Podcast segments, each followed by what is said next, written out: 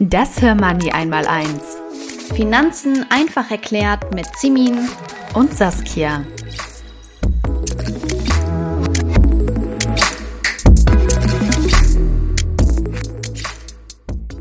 Ganz herzlich willkommen zu dieser Folge, liebe Saskia.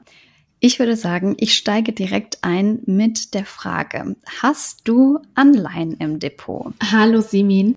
Nein, habe ich noch nicht, aber ich finde Anleihen trotzdem spannend und kann mir vorstellen, später dann auch welche ins Depot zu holen. Wie sieht's bei dir aus? Ja, ich muss sagen, ich habe selber auch keinen im Depot. Ich setze im Moment voll auf Aktien, aber wir haben uns, also in dieser Folge soll es um Anleihen gehen und wir haben uns natürlich mit der Frage beschäftigt, was ist das überhaupt, was sollte man beachten und so weiter und sind ein bisschen in die Welt der Anleihen eingetaucht.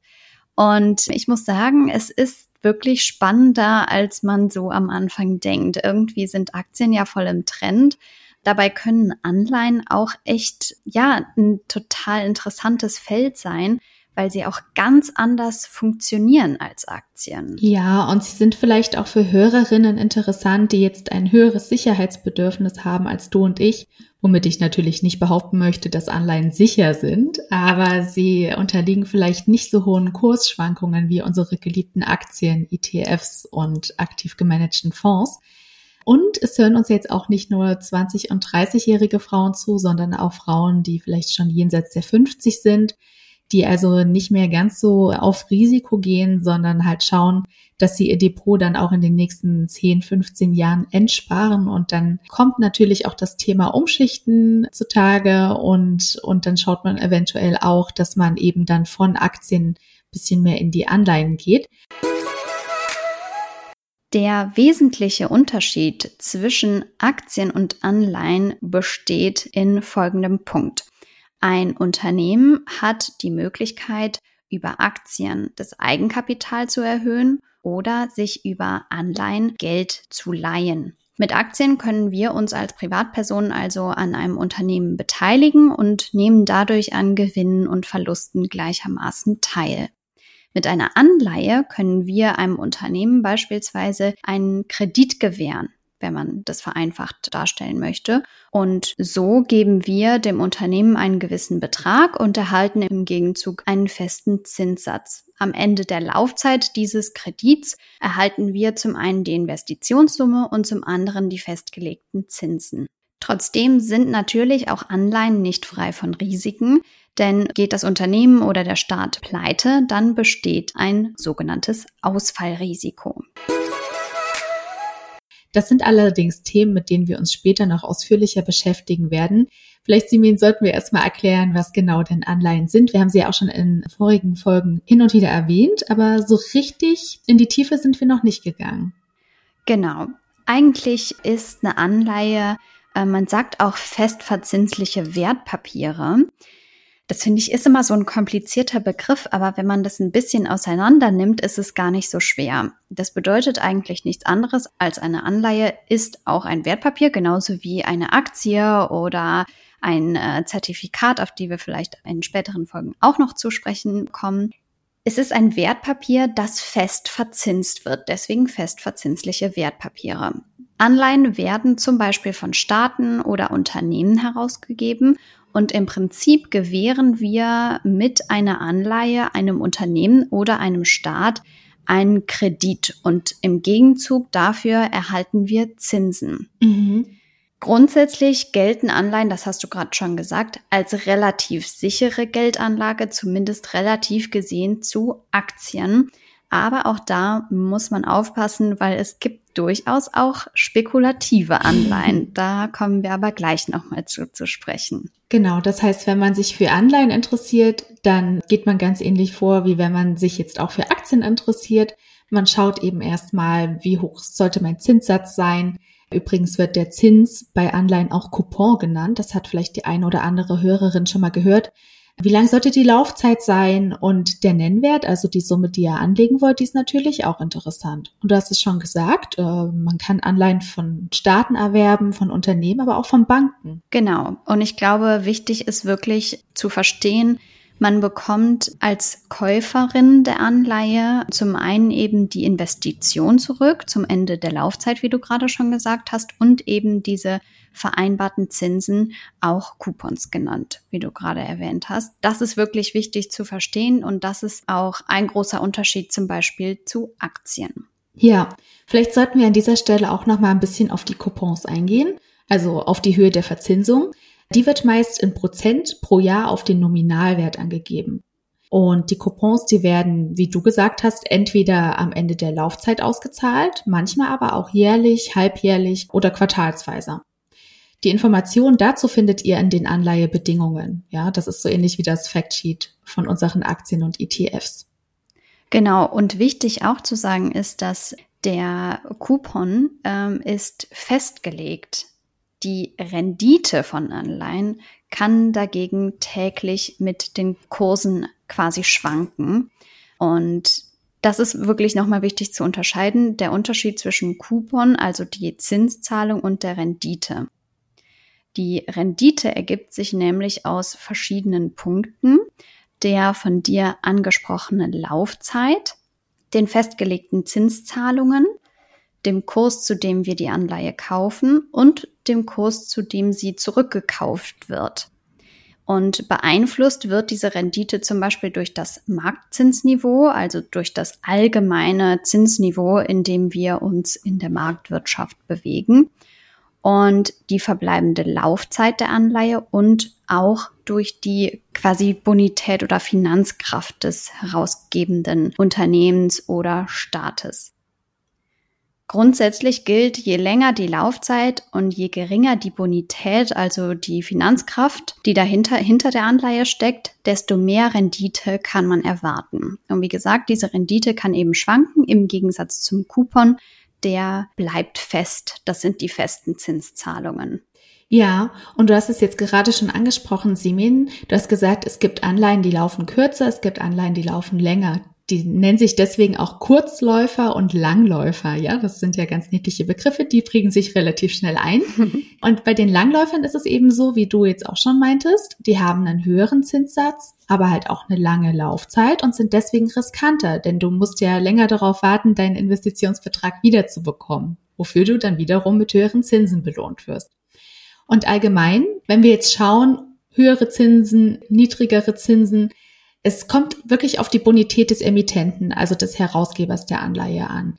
Da haben wir uns jetzt mal auf drei verschiedene Felder konzentriert. Zum Beispiel gibt's da die sehr beliebten AAA-Anleihen. Ja, also gerade wenn man sehr risikoavers ist, dann könnten die AAA-Anleihen, also dreifach A-Anleihen, vielleicht ganz interessant sein. Die haben nämlich die beste Bonität. Ja, so Länder wie Deutschland geben die AAA-Anleihen zum Beispiel raus.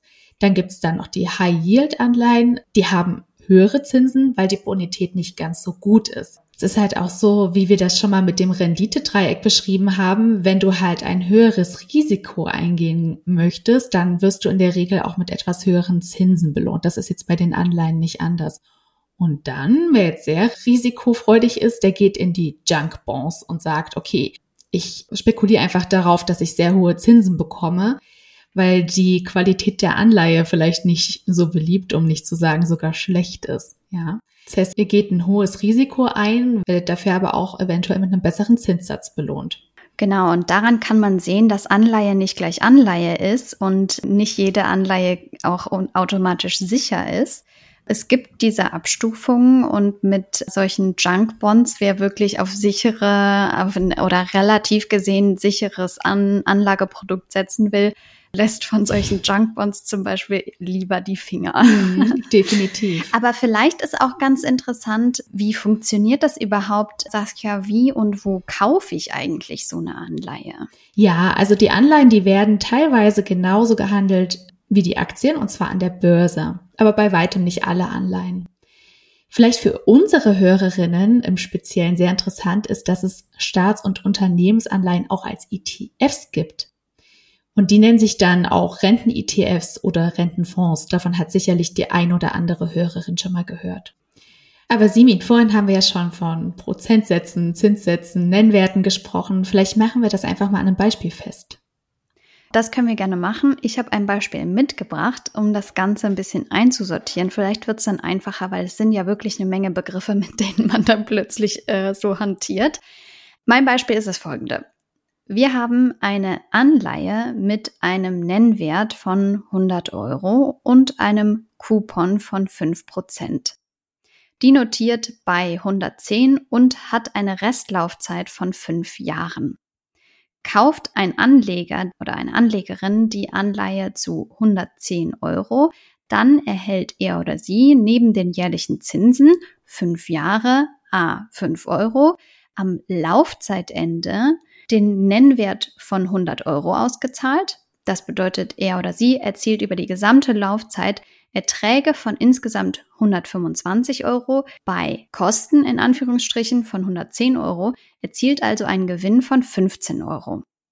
Auf das einzelne Jahr bezogen ist das dann eine Rendite von 2,73 Prozent.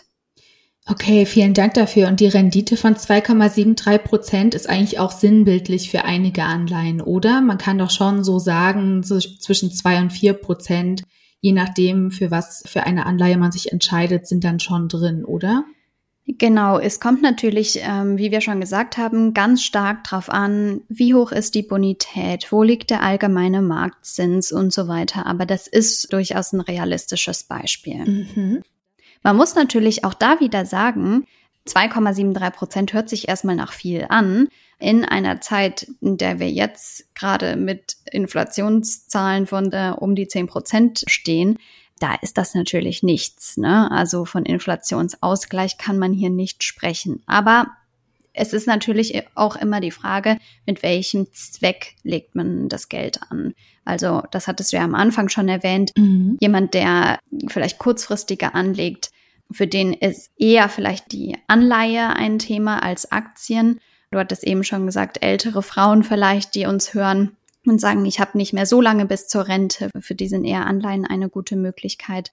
Aber wie gesagt, je länger der Anlagehorizont ist, desto eher lohnt es sich natürlich trotzdem in Aktien zu investieren, wenn man da die Inflationsrate mhm. mit bedenkt. Weil du jetzt auch die Inflationsrate in diesem Jahr ansprichst und weil die Inflation ja gerade auch so schrecklich hoch ist, die Zinsen wurden ja jetzt auch schrittweise erhöht. Das ist ja wahrscheinlich auch immer noch nicht das Ende der Fahnenstange.